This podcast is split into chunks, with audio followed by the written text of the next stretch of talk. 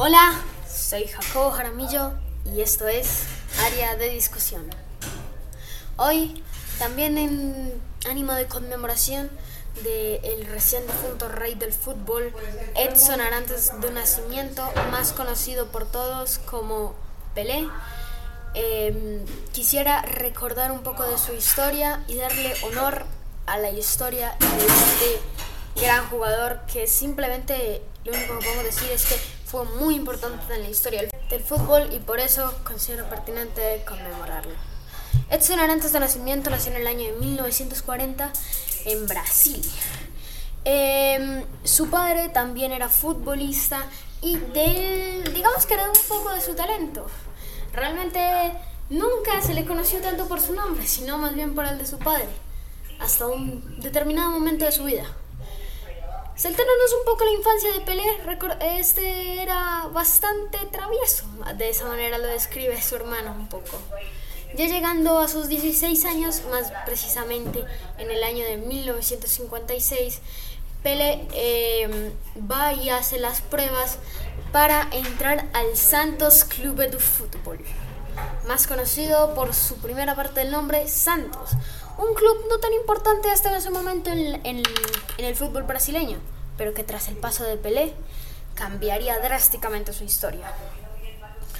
Adelantando los otros dos años, después de Pelé haber pasado las pruebas y haber demostrado su indudable talento y su, y su gran capacidad con el balón, Pelé es convocado para el Mundial de Suecia 1958. Allí se da una pequeña anécdota y un poco curiosa, algo que le sucedió a Pelé en este país, que recordemos era un país europeo de supremacía blanca y no era porque como en, como en Brasil o en Sudáfrica, que simplemente eran eh, los blancos tenían más poder, no, allá toda la población era ese tipo estereotípico, ese era de pertenecía a ese estereotipo de la raza aria. Em, entonces, debido a que aún tampoco había mucha inmigración de los países de África, entonces cuando Pelé llegó, sucedió que una niña le tocaba la cara y se revisaba las manos para confirmar que no estuviera pintado, debido a que no conocía. En la actualidad nos parecería algo bastante irrespetuoso, pero también entendamos que no habían visto una persona de color y los medios de comunicación eran bastante limitados como para conocer ello. Em, continuando de ese mismo mundial, entrando un poco más a lo deportivo, Pelé era muy joven y no se esperaba mucho de él, tampoco mucho de Brasil. Realmente Brasil no se veía como favorito, en especial luego del suceso de 1950 que Pelé vivió siendo un niño, conocido como el Maracanazo.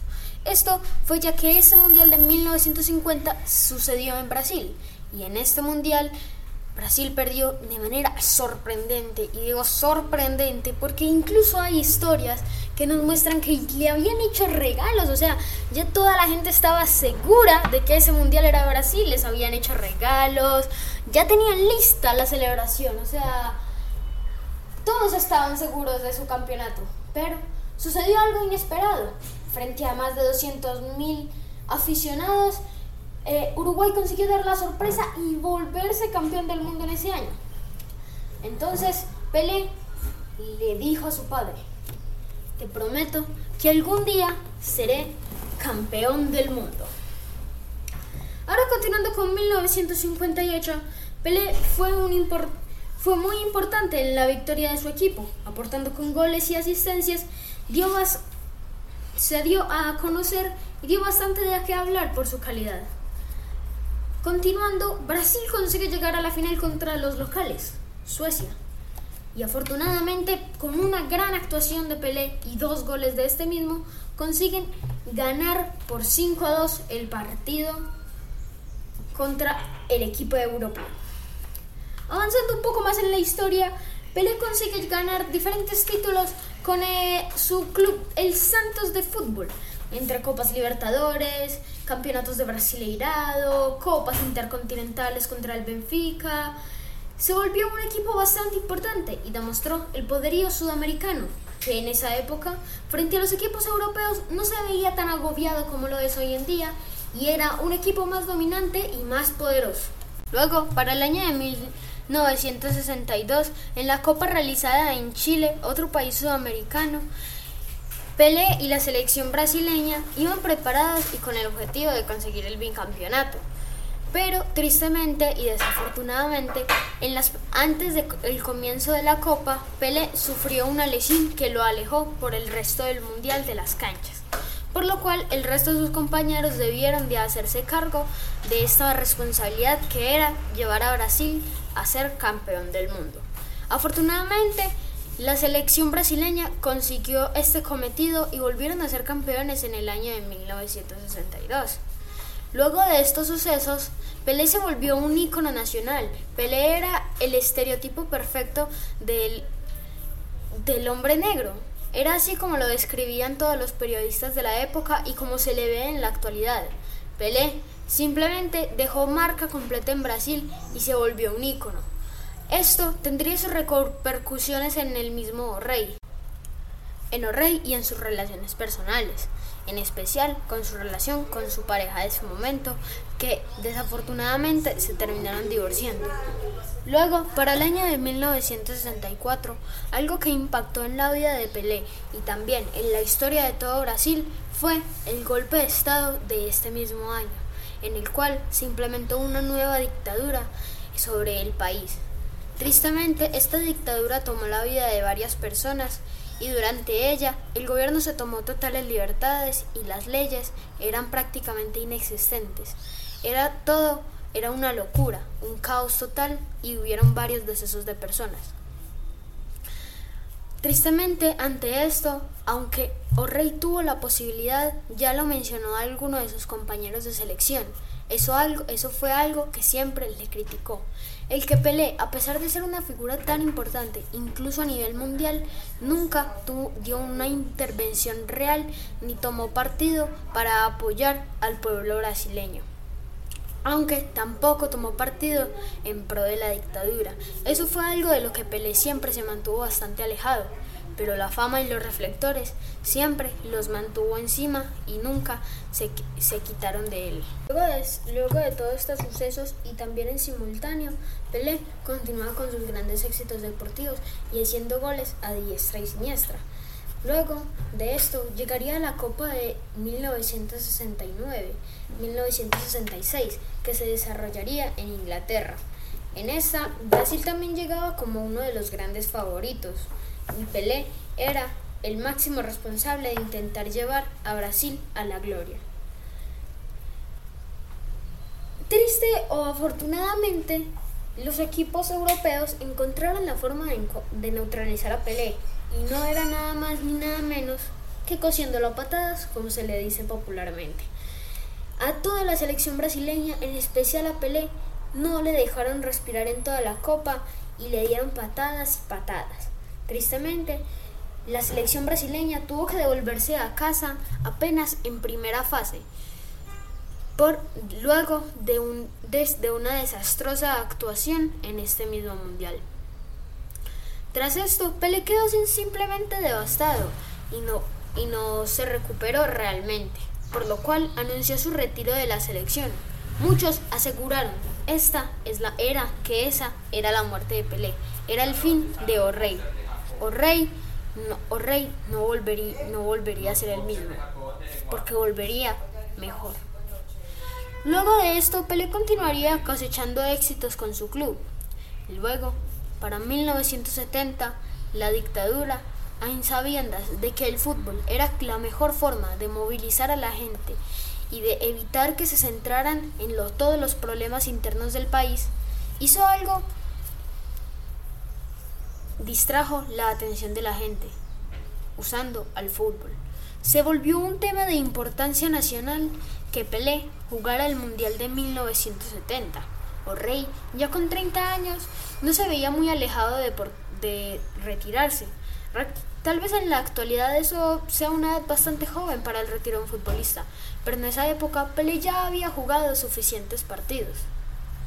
Y antes de seguir con esta historia del Mundial de México 1970, ahí tendremos que recordar una fecha muy especial en la historia de Rey Pelé. Era nada más ni nada menos que un partido contra el Vasco da Gama de Brasil, el 19 de noviembre de 1969. En este partido, Pelé realizaría su gol número 1000 y se volvería el primer y único futbolista en la historia en conseguir dicha hazaña. Luego, ahora sí, continuamos con el Mundial de 1970, que se realizaría en México.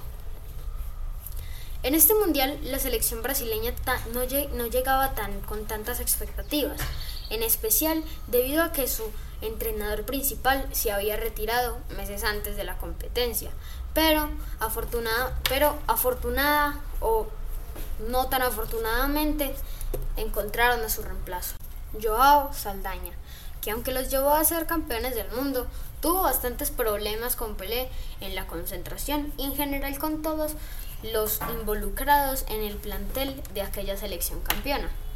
Asimismo, Pelé